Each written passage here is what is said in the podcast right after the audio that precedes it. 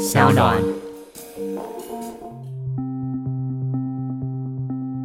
他们的热血还是在，但是如果你把时间轴拉长看的话，我觉得这种频繁动员其实是非常折腾人的，就要看政府就是议会下礼拜所召开的临时会，他们讨论的内容是什么，政府会不会让步，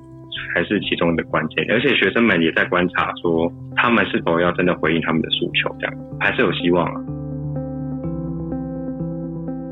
Hello，大家好，欢迎收听由独立媒体报道者和商浪共同直播的 Podcast 节目的 Real Story，我是志兴。在这里呢，我们会带给你很多调查报道的幕后，或是在重大的新闻议题发生的时候，我们透过记者或是当事人带你去现场。今天我们想要尝试的事情呢，是带你去到最近大家很关注的泰国学运的现场。在过去这一个礼拜，其实大家透过脸书也好，或是电视新闻上面，会看到很多很激烈的画面。这些画面，有些人会想到香港，像是一些警方或是对对于民众的镇压，或是你看到拿出雨伞来想要对抗所谓的水炮车，这些画面，其实在大家过去常见的一些大型的抗争中都看见过。只是这件事情最近在泰国开始发生了。最近这个学运其实推到了一个新的高潮，是第一次警方对于这些学生动用这样子直接粗暴的清场，或是对他们进行水炮车的攻击等等。也很多的运动分子也已经被逮捕了。报道者在过去其实对于这一场从整个夏天开始的泰国学运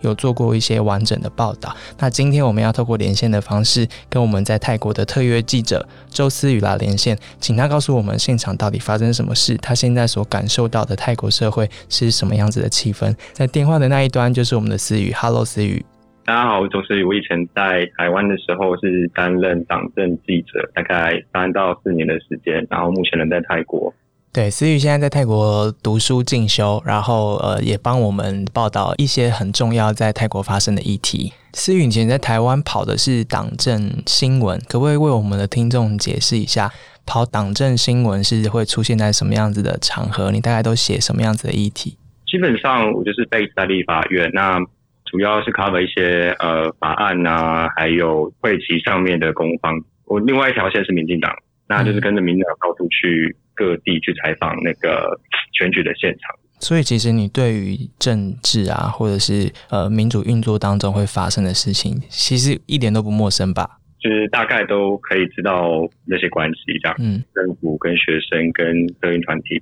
这次的学运从夏天开始以来，你好像一直跟着他们的行动，然后不断的观察他们，是吗？呃，其实因为。呃，新冠肺炎的疫情嘛，其实第一场是在七月十八号，有一个学生团体叫做自由学生，号召大家在曼谷的民主纪念碑，它就是一个曼谷的旧旧城区，算是一个非常具有象征意义的地方，那边抗议。但是那一场我并没有到场，是之后的八月、九月跟最近的十月，每一场大型的抗争，基本上都都要想去看一下。因为他们的运动其实蛮长的，然后运动的形式很多元呢，所以你是观察过了哪些运动的现场？基本上一开始，其实七月十八号自由学生他们的诉求是很直接，要求修宪，然后要求解散国会，重新选举，再来就是停止招号异议人士。那会发生七月的学运的话，基本上跟泰国经济停滞其实有很大的原因。那学生们感受不到未来。那加上政府在六月的时候有逮捕一个在柬埔寨的异议人士，这个又是成为一个导火线。对他们还有一些夜宿的活动，是不是？夜宿的部分的话，是在九月十九号到九月二十号，在法政大学旁边，他们有一个皇家田广场。其实法政大学离大皇宫非常的近，就是大皇宫基本上就是象征皇室的一个指标性的地点嘛。他们就在那边夜宿，然后那一天。主要的诉求是改革王室，就节制王室的权利。了解，就是透过这些运动，这三个诉求以及后来的改革王室的诉求，这些其实看起来是都没有得到回应，所以到现在他们还不断的持续抗争。对，没错，我觉得现在已经进到一种像在打延长赛的感觉，因为基本上政府都冷处理，那总理不愿意下台，那修宪的进程可能又要做个两三年，然后加上他们。在十六号的时候，又首度动用武力去驱离学生。其实现在的社会氛围，呃，以学生来讲，他们是愤怒大于失望。像你说的一样，他如果是延长赛的话，为什么在过去的这个周末、这个礼拜以来，会突然情势升高成这样子啊？我觉得最主要的就是十六号当晚警察去这个事情。我在十七号有在另外一个抗议现场，那有跟里面几位学生闲聊，他们都是因为看到了这个新闻之后，觉得不能再沉默了，是时候他们出来了。因为一开始他们其实对于发生在身旁的学员并没有这么的有感。但是那个画面可以说很震慑人心，那也广为在推特上面流传。他们就觉得，如果这个时候不站出来的话，他们基本上已经没有没有机会再翻身。哦，因为那个十六号晚上那个清场的画面实在太震撼了，对吗？那一天你也在街头上，我正要抵达抗议现场，因为他们清场是在一个市中心的商场的路口，那我在后方的人群当。警方动用水炮车攻击群众，然后使用胡椒水开始清场的时候，只有前线的人在跟警察抵抗，大部分人都开始往后跑。我一直朝他们方向走过去，想去看一下状况。这样子，靠近路口的时候，基本上那边都已经被封锁了。嗯，所以你可以看到地板上全部都是破碎的雨伞啊，然后一些雨衣啊，就是一片狼藉的状况。嗯，这一次的运动其实蛮特别的，也是他在一开始的时候就好像就喊出它是一个去中心化的，然后没有特定领袖的一个类似像香港那样子的五大台的一个模式在组织这个运动。可是你描述的这些场面听起来都蛮浩大的，所以这些人是怎么聚集起来的？然后他们是怎么样行动？那遇到警方这样子的清场或压迫的时候，他们的反应是什么？基本上。泰国学运，他们很依赖社群媒体，特别是 Twitter 跟脸书，但又以 Twitter 大家使用的量比较大。那在十五号的时候，其实算是属于群龙无首状态，但是还有一些仅存的核心决策团队，他们还是会开会说，明天我们要举行一个快闪行动，然后他们会在 Twitter 上前一天预告，叫大家在三点的时候在大众交通运输。例如说捷运或是空铁集合，然后三点半的时候才发布正确的位置，要大家立即赶过去现场。哦，一个非常激动且动态的模式。那这样子，警方也不好先预先部署警力在特定的地方，所以彼此都是在猜说今天可能会在哪里。然后从十七号到十九号，已经连续举办了三次这样的快闪抗议。嗯，也就是你刚刚说的，就十六号的清场的那个画面太震撼了，就是警方出动水车，然后有化学物质这样攻击这些和平示威的学生，然后突然要清场的这个大动作，其实引来了大家的一些反应。我们其实透过网络上的影片会看到，就是有人会用。把伞这样传过去啊，或是传水啊，或是他们集体的在喊说警察在哪边，或是前进前进后退后退这样子自发性的行为，在经营整个人潮的移动。然后在突然发生事情的时候，也看见有一些年长者或者是特定的人士，他会去阻挡警察，或是下跪要求警察不要再前进。这样子的照片透过网络这样子散发出来，其实后来连续三天。它不但没有让运动停下来，它激起了更多的人潮上街，对吗？因为其实，在清场的隔天，泰国政府甚至关闭捷运来回应大家的愤怒，但其实还是挡不住人潮。最主要这里面有一个一大工程，就是他们有所谓的摩托计程车。当捷运被关了之后，学生们甚至会集资一起坐计程车，或者是坐摩托车的方式赶到抗议现场。警方其实也是蛮聪明的，他们会把节点处的捷运站都关掉。哦，所以他们没办法转车，加上一开始前两场十五号跟十六号他们都在市中心，所以警方也会觉得说，呃，应该这次也是在市中心，但是没有，他们其实是在比较外围的地区举办，例如像有点像攻防战，可以猜说今天他们会在哪里。那真的是一个捉迷藏的感觉，而且三点半发布讯息嘛，大部分人数达到最高峰的时候是下班之后的六点左右，是他们。这三天所每一次的快闪，大概约莫都是晚上八点时候结束。对，他们也没有跟警方发生冲突，这样，他们有发展自己的手语。在前线的人，如果把手往自己头上盖，就说这边需要安全帽。嗯，那如果是比两个 OK 的手势在眼睛，说这边需要护目镜。嗯嗯，然后如果一个十字叉叉，就代表说这边物资够了，所以就不用再送过来了。他们现在上街是都要戴安全帽的，是不是？他们有些人会带，然后有人募资去买购买这些物资给学生。嗯，那现场就是有一箱一箱的水啊、雨衣啊、雨伞啊、护目镜啊，还有头盔。嗯，但是在不时之需，大家也不希望看到真的再有第二次的暴力冲突的场面。对啊，像一开始说的，这个学运其实从七月十八号正式的学生团体提出诉求，跟夏天第一场大型集会以来，到现在突然升级成这样子的冲突，其实，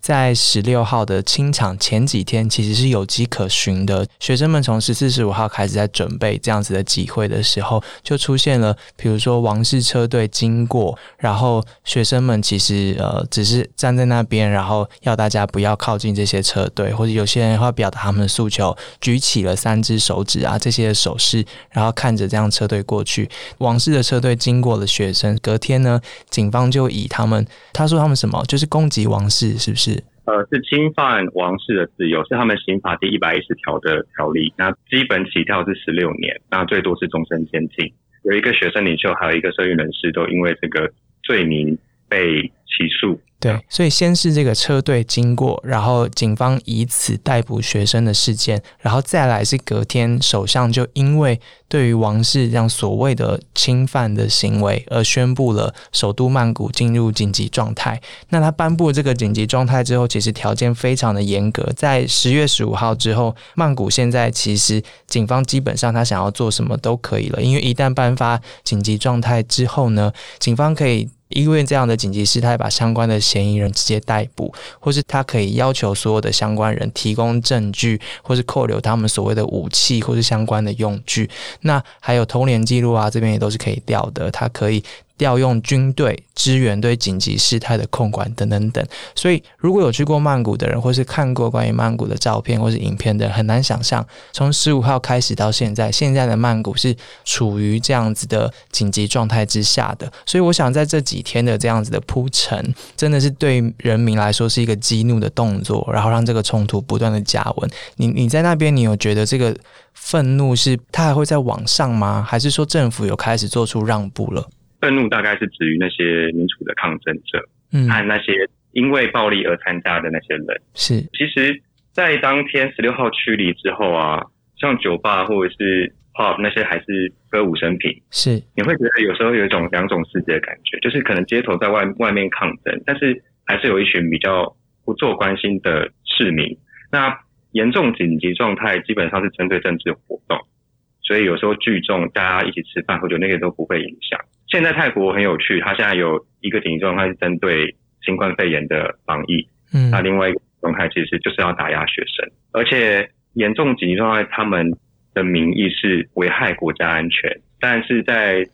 前几天，他们总理帕玉受访是说，他们颁布这个紧急状态是因为政府必须保护王室，那保护皇室这件事情其实也是泰国人民的义务，你这样子看下来，所以。我个人会觉得说，他把国家安全这件事情跟王室其实是画上等号的。嗯，那在他的论述里面，其实没有人民这件事情，对他们来说，也许他们只是一分。了解，等下会谈谈，就是思雨在上个月的时候直接去采访了学运的核心的领袖之一，我们可以谈谈他们为什么这么坚持的要让。泰国的政治回到以人民为核心，刚刚那个大家点出了一些大家的心情。那可是我想要再补充一下，就是刚刚提到的这一些上个礼拜发生的冲突之后，其实现在泰国政府要对于媒体也展开控制，他直接点名了四个在抗议现场进行直播或是大量转播的媒体，然后其中一个已经被抓起来了，对不对？呃，其中一个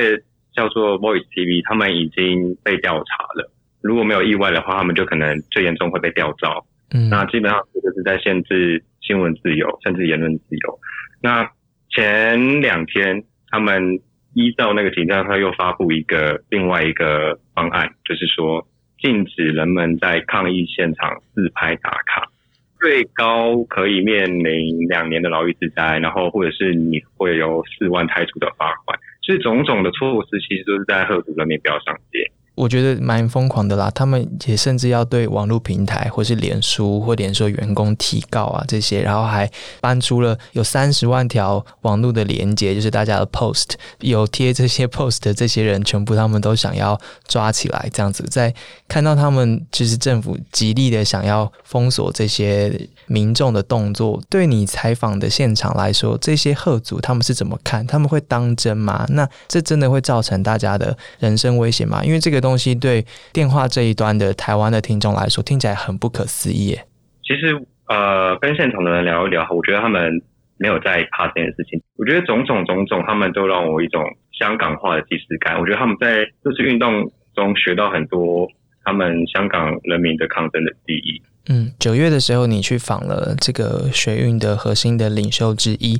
他那时候其实就有提到他自己的启蒙就是黄之锋，他现在是被捕之后又保释了，对不对？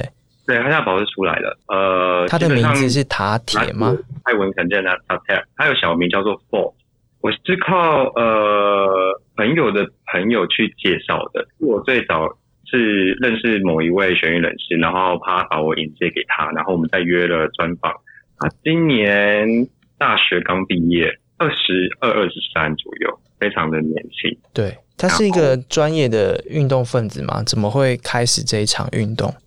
他其实一开始应该是，我们可以把它归类在做 LGBT 的异议人士。那个时候他们在争取泰国的婚姻平权。那他们最受到社会瞩目是在国会殿堂前面，她与她男友拥吻这件事情，然后招致保守派强烈的抨击。二零一九年年底的时候，嗯嗯，在那个时候年底的时候，他们就觉得说，青年人他们需要一个发声的平台，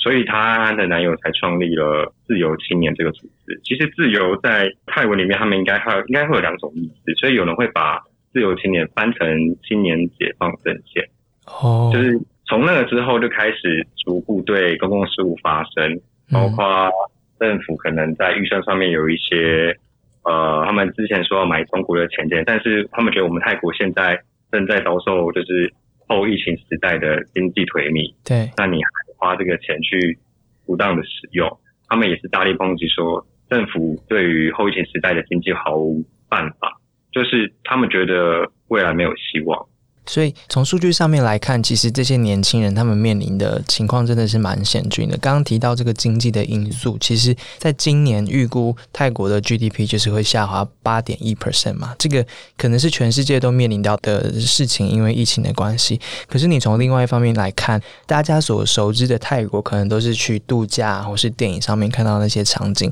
但其实它的贫富差距非常非常的大。从二零一八年瑞士信贷颁发的这个全球财富报告来看。泰国的贫富差距其实是在全世界的第一名，全国有六十七 percent 的财产集中在最高的那金字塔顶端的一 percent 手上。其实第二名就是俄罗斯，俄罗斯有一 percent 这些有钱人掌握也才不到六成。第三名是土耳其，掌握大概一半。所以其实泰国的第一个问题是贫富差距相当的大。整个国家在发展的时候，这些。年轻人或是底层的阶级，他可以看到是有很有钱的人存在，然后整个国家有很富有的阶级。可是这些钱离他们相当的遥远。另外一方面，你会看到活在贫穷线以下的人口其实越来越多。诶，这个我蛮惊讶的，因为大家都会认定其实泰国在东协算蛮中心的位置，会觉得它好像不断的发展。但是在贫穷线线下的这个人数，它从二零一五年的四百八十五万增加到二零一八年的六百七十万。所以贫穷线下面的人也不断的增加了，所以这个 M 型化的情况。蛮惨的，对不对？然后在政治上面，他们也看到过去代表进步势力或是代表年轻人的这个政党，在今年初的时候被说他们是违法，然后以后永远不能再参政。然后还有就是这些王室的改革啊，或是他们流亡者的权益啊，这些种种的政治上面，他们看见这个结构化的因素，可以体会你刚刚说那个，他们觉得一定要改变，一定要站出来，才有办法让自己的生活未来可以看到希望。我觉得在经济线面上面来看的话，他们觉得阶级流动可能根本就是不可能的，富者会越来越富，但是穷人却无法反正，因为总是会有精英阶级，他们把持着这个国家大量的多数的财富。可是另外一方面，你会看到他都已经这样子这么久了，代表其实社会里面大部分的人可能不愿意站出来，或是说。他们喊出对于王室不礼貌的事情，其实是有相当严重的一个刑罚的。那为什么这些学生或是塔铁，他现在觉得他应该要站出来，或是他怎么觉得自己站出来会有用？其实，在七月的这波学运之前，二月在新冠肺炎之前，他们其实有另外一场，主要是针对未来前进党被解散。那未来前进党可以视为代表泰国青年声音的一个政党，然后他们主张军人退出政治，然后更平等的经济，所以基本上他们颇受年轻人拥戴。但是要求军人退出政治这件事情，对于军政府而言，他们就是眼中钉，所以他们利用各种方式去背着这个政党。那最后，他们宪法法庭更以就是违法贷款这件事情。解散了这个政党，所以在二月底的时候，其实就有一波血运了。但后来三月的时候，疫情变得非常严重之后，他们大家都转往线上抗争。他们持续还是继续反政府，只不过就是在推特上面。嗯，所以是七月的时候，疫情减缓了之后，经济却又没有起色，然后加上六月又有人再度被消失，所以他们才觉得忍无可忍，才决定上街。八月十号万人的集会才真正受到国际社会关注。嗯嗯，了解。其实听起来就是体制内，他们之前想要寻求一个政治性的代表或是一个政党，能够把他们的声音给传出去。但是这个体制内的选项现在被消失了，所以他们现在在寻找体制外的解放。呃，可以这么说，没错。就是基本上，二零一九年底的大选啊，他们觉得他们成功把呃未来前进党推上第三大党，嗯，却他们。唯一的希望又被解散了，当然自然他们会觉得愤愤不平，所以所有的不公不义都源自于这个体制。那其实小铁在接受访问的时候，他也说，我们会认为说这是一个世代之争，可能是老年人和青年人之间，他们彼此在意识形态上面会有一些差距。但是其实他认为，主要是追求进步的人和守旧的人之间的斗争。嗯，真正掌权的却是那些不愿改变的。精英阶级们、保皇派们、军政府们，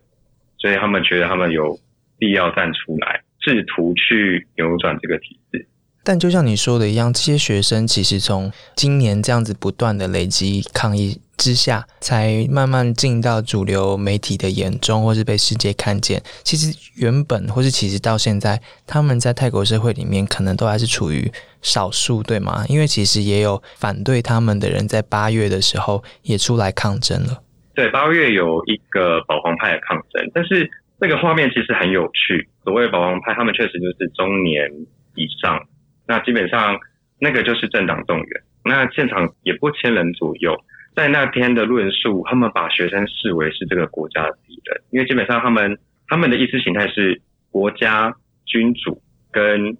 宗教是所谓的三位一体，他们是不可被撼动的。嗯，那他们当他们想要扭转这个体制的时候，基本上就是踩到他们的红线。嗯，他们就是会拿着国王的肖像啊，要求他们滚出去啊。那甚至他们会指控学生背后是有美国势力的操弄啊。他们那些人基本上还是处于冷战的思维，就是确实新年代学运的学生有受到左派思潮的影响。嗯，但。政府就是以反共的名义去大力镇压，嗯，所以现在他们也用同一套逻辑去认为，现在的青年不会思考，他们只是被政治势力或者是外国势力操弄，嗯，那他们这样的话就是这个国家的敌人，甚至是叛徒这样。其实光谱的两端，你可以发现这是一个非常对立的意识形态，嗯，但是一时半刻之内，我不觉得有办法好好坐下来对话，嗯，而且。现在青年他们其实都在用社交网络嘛，那其实，在台湾你也可以知道说，社群网络媒体他们其实是同温层彼此之间的取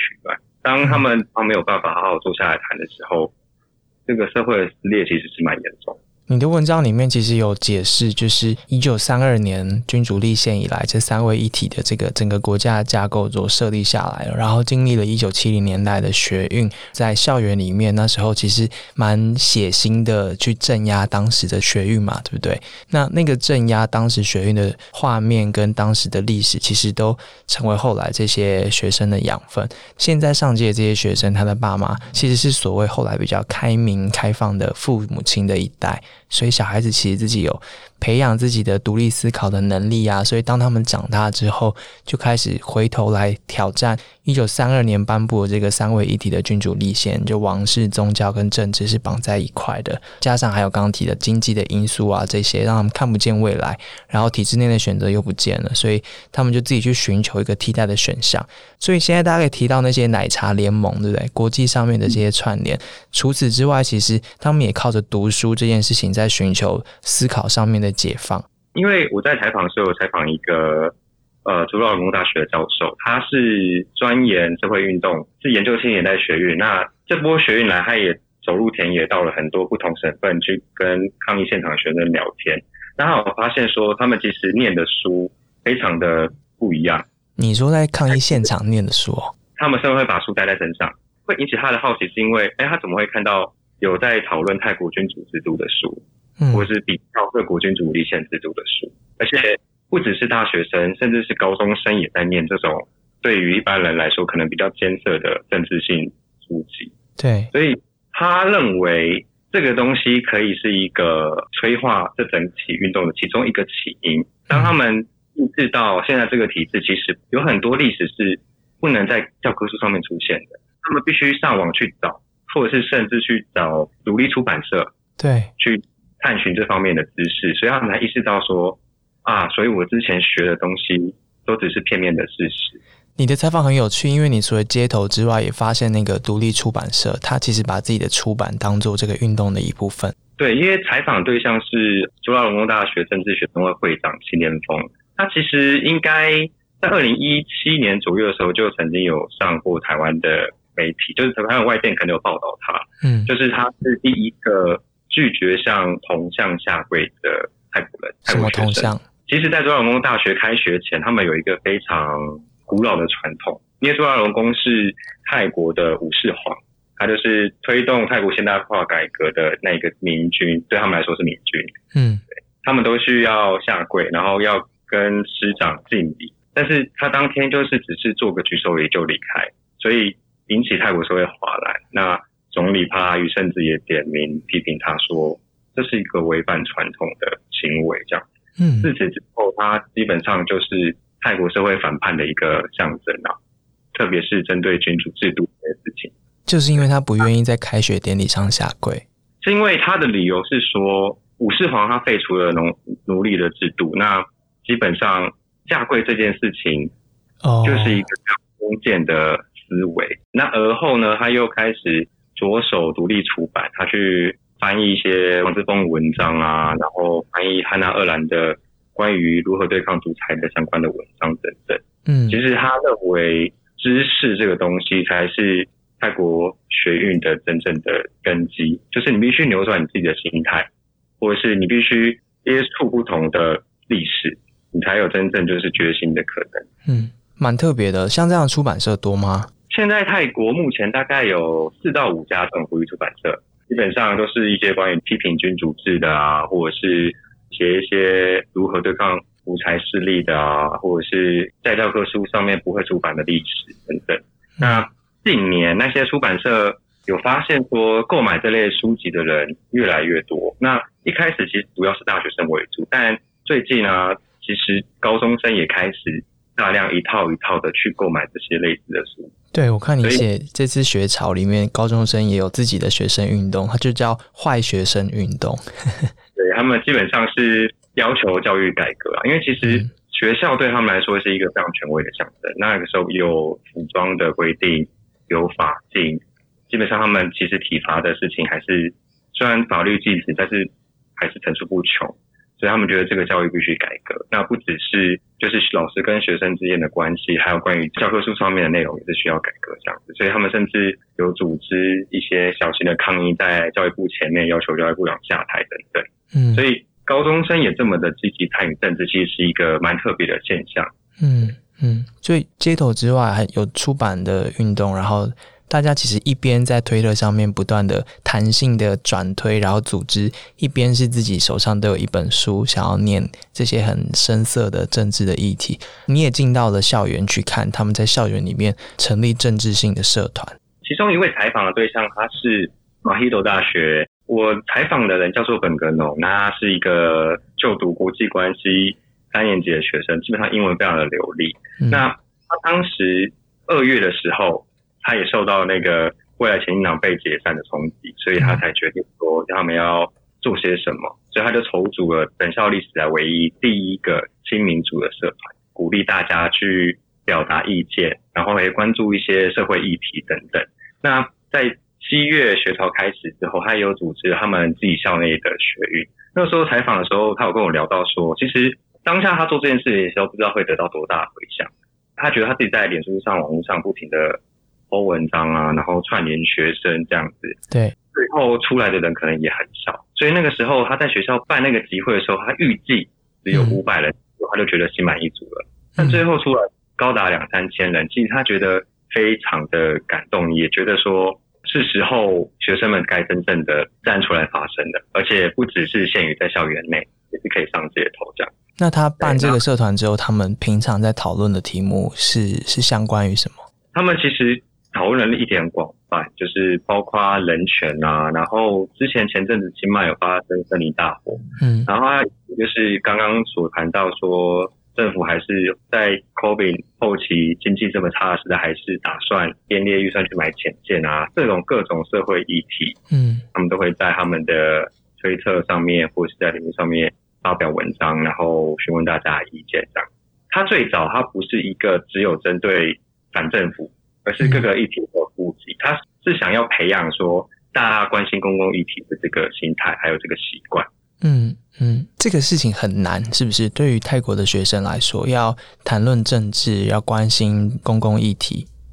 在接触到那些网络资讯之前，我觉得泰国的教育，特别是高中啊、国中的教育，就是教你要服从长辈，嗯，或者是从年纪比你大的人，他们为你做的决定才是最好的决定，基本上剥夺他们自己独立思考的能力。但是近年网络兴起之后，这些事情。关于国足的神话，才一一被打破，所以他们自己去摄取一些以前看不到的历史，以前看不到知识，一些不同的观点之后，他们才有就是反抗的意识。所以，当他们有这个意识之后，他们的父母怎么想啊？因为他们其实父母是主张开明教育的嘛，但是在这场运动里面，君主这件事情其实是非常敏感的。哦，因为在在拉玛十四前，就上任国王之前，没有人敢公开谈论这件事。对，波学运最大最大的突破，就是把谈论王室这件事情正常化。嗯，因为他们有所谓的冒犯君主罪，就是可以处三到十五年的刑责，所以基本上在九世皇的时候，很少很少，就算你讲了，你也会被驱逐出境。或者是说留在国外，基本上王室是不能批评的，你甚至连提到他的名字都不行。当王室车经过的时候，你不能比他高。嗯，他们是一个非常备受尊敬的象征，这样是光是转贴批评他的文章，你可能就被入狱或被逮捕。然后外国记者写批评王室的事情，他就再也没有办法入境了。对，这是另外一种言论审查了。王室就是躲在这条法律的保护伞下。嗯，很少人去真正去探讨说王室之于泰国的意义到底是什么。所以这次学生提出王室改革，真的是让父母们很很紧张，或是踩到他们的线了。很担心，他们其实他们或许讨厌这个政府，嗯，但是他们认为学生谈到王室就会危及到人身安全。其实心态可能是很复杂的，因为一般民众可能也认为这个政府处理经济处理的不好。对，是当你这个学生运动。把目标转移到皇室改革的时候呢，那这个政府以及军队这些保守势力们，他们就有理由去用各种方式去建立入罪等等。不过目前呢，嗯，是还没有人因为冒犯君主罪而被起诉。嗯，我当动罪大概最高是七年，嗯，去起诉各个学运的领导人的。嗯，但是这个所有手段看起来似乎是没用，因为他们之后被保释出来之后，还是持续的组织大大小小不同的抗议。对啊，我知道你今天就在我们通话之前，你又去采访了另外一位在这样子的处境之下持续的经营运动的一个组织者嘛。我知道他他必须因为安全的关系必须匿名，但是你们今天的对话当中，你有问他说，在这样子的不断加压的政府的手段之下，他们做的最坏的打算是什么？最坏打算就是再度使用武力啊！如果这个状况持续持续下去的话，再发生流血冲突或者是这暴力推挤的话，你说学生是这样想的，是不是？对啊，所以他们但是其实他们蛮乐观的。政府开始让步了吗？政府他们有说下周会开一个像是临时会的东西，讨论当前的政治情况。嗯，然后他们其实也透过公开的募集签署大家的意见跟姓名，然后来推动这所谓的 I law，就是一个民间发起的修宪的提案，是不是？对，就是这个案子，因为现在泰国国会是休会嘛，除了下礼拜要召开临时会之外，所以关于修宪的讨论，这个 ILO 的人民所谓人民版的修宪的提案会在议程中一起被讨论。嗯，对，嗯，这一次的学运好像让这个 I law 的联署的数目其实蛮高的，应该是跨过那个门槛的。就是基本上由人民去联署提案，就是最低门槛是五万，对，但是到十九号的时候已经突破到十万，所以基本上是两倍的数字。嗯嗯这代表说，至少有十万的人非常想要修改这个宪法，有一个完整的民主体制。而且除了修改宪法之外，其实关于王室改革的这个意见、这个诉求，其实也在九月底的时候，在国会议员的举办之下进行的公民论坛来第一次讨论这件事情。对，这个也算是宪政史上面一个特殊的事件了。但是那个并不是正式的会议，就是一个广纳大家可以自由畅所欲言。这个跟修宪之间的关系可能比较没有这么的直接联系，但是它还是一个标志性的事件，是因为在国会内部，至少在国会殿堂的某一个会议室内，有人去提出是否要改革王室这样的议题。嗯然后他们有几个学生去讨论、发表意见，然后他们就当做一个意见上面的收集，跟了解学生们到底想要真正的诉求是什么。这样，嗯嗯，作为一个在台湾做党政新闻、跑立法院的一个记者，你观看这一切的时候，你的感觉是什么？我觉得学运现在目前对我来说，不管任何的社会运动，最后可能必须体制外跟体制内还是要合作。嗯但是在前期的时候，反对党的政治人物跟学生运动还是保有一段的距离。基本上学生也不愿跟政治人物走得太近，对他们要维持一定的正当性、纯粹性。事件发展到最后，特别是十六号暴力冲突之后，我觉得反对党开始有一些声音了，他们开始质疑这个严重情状态到底符不符合比例原则。暴力镇压学生这件事情，基本上也让他们觉得必须站出来替学生们发声。但后期一方面，如果在呃未来的修宪讨论的话，体制内有支持或者是比较亲学生的议员们替学生发声，体制外还是要持续的向政府施压，最后才有可能促成改变。嗯，这些学生真的撑得下去吗？因为其实蛮久了，然后疫情又又持续的没有停止。你对他们观察是什么？他们是真的会持续下去吗？还是你觉得他们是很天真的、热血的？可能热情很容易被这些政治的来来回回给消灭。我觉得天真跟热血这些都有。那天镇压之后的隔日，他们是第一次用快闪的方式来进行那个抗议嘛。嗯那在当天下午，我也在等他们讯息发布，想说要赶往现场。嗯但是大约四点半到五点的时候抵达其中一个抗议点，人没有没有想象中的这么多。嗯那时候我一度在想说，这个不会就结束了吧？但是随着时间越来越晚，那人群越来越多，在我那个点至少聚集了三到四千人左右，嗯所以我觉得他们的热血还是在。但是如果你把时间轴拉长看的话，我觉得这种频繁动员其实是非常折腾人的。嗯所以就要看政府下礼拜，就是议会下礼拜所召开的临时会，他们讨论的内容是什么，政府会不会让步，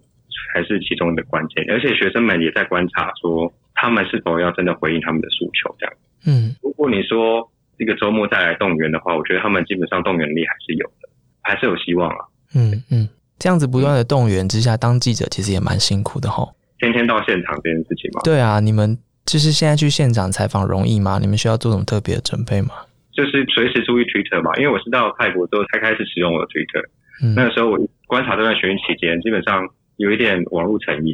因为讯息来很快。Twitter 其实他们转发的速度非常的快，就是嗯关于像昨天的 hashtag，例如说那个 hashtag 是呃十月十七号的抗议，嗯他们在一个下午就可以到数十万，就到排名上面 trending 的第一名。就是我有关注主要几个学运组织的发文，让他就是设小铃铛，就是他第一时间讯息来的时候就可以马上掌握第一手资讯。所以基本上，我想记者们也是跟学生、跟其他抗议人士一样，在 stand by 看那个讯息什么时候出来，那个地点什么时候出来，然后在同一时间驱车前往那边。因为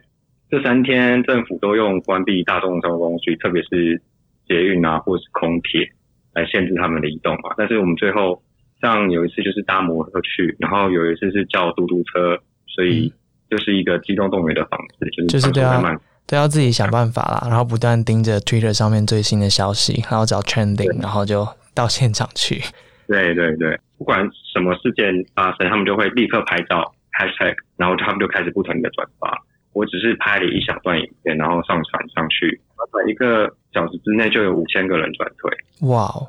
我觉得他们的连接力非常的强。嗯。辛苦你了，在现场这样子，然后还要网络成音，不断的更新消息给我们。希望你保重自己，好不好？我知道你很认真，不断的往现场跑，但是请请保重。然后谢谢你持续帮我们带来最新的消息。谢谢，不会。好，保重，拜拜，谢谢。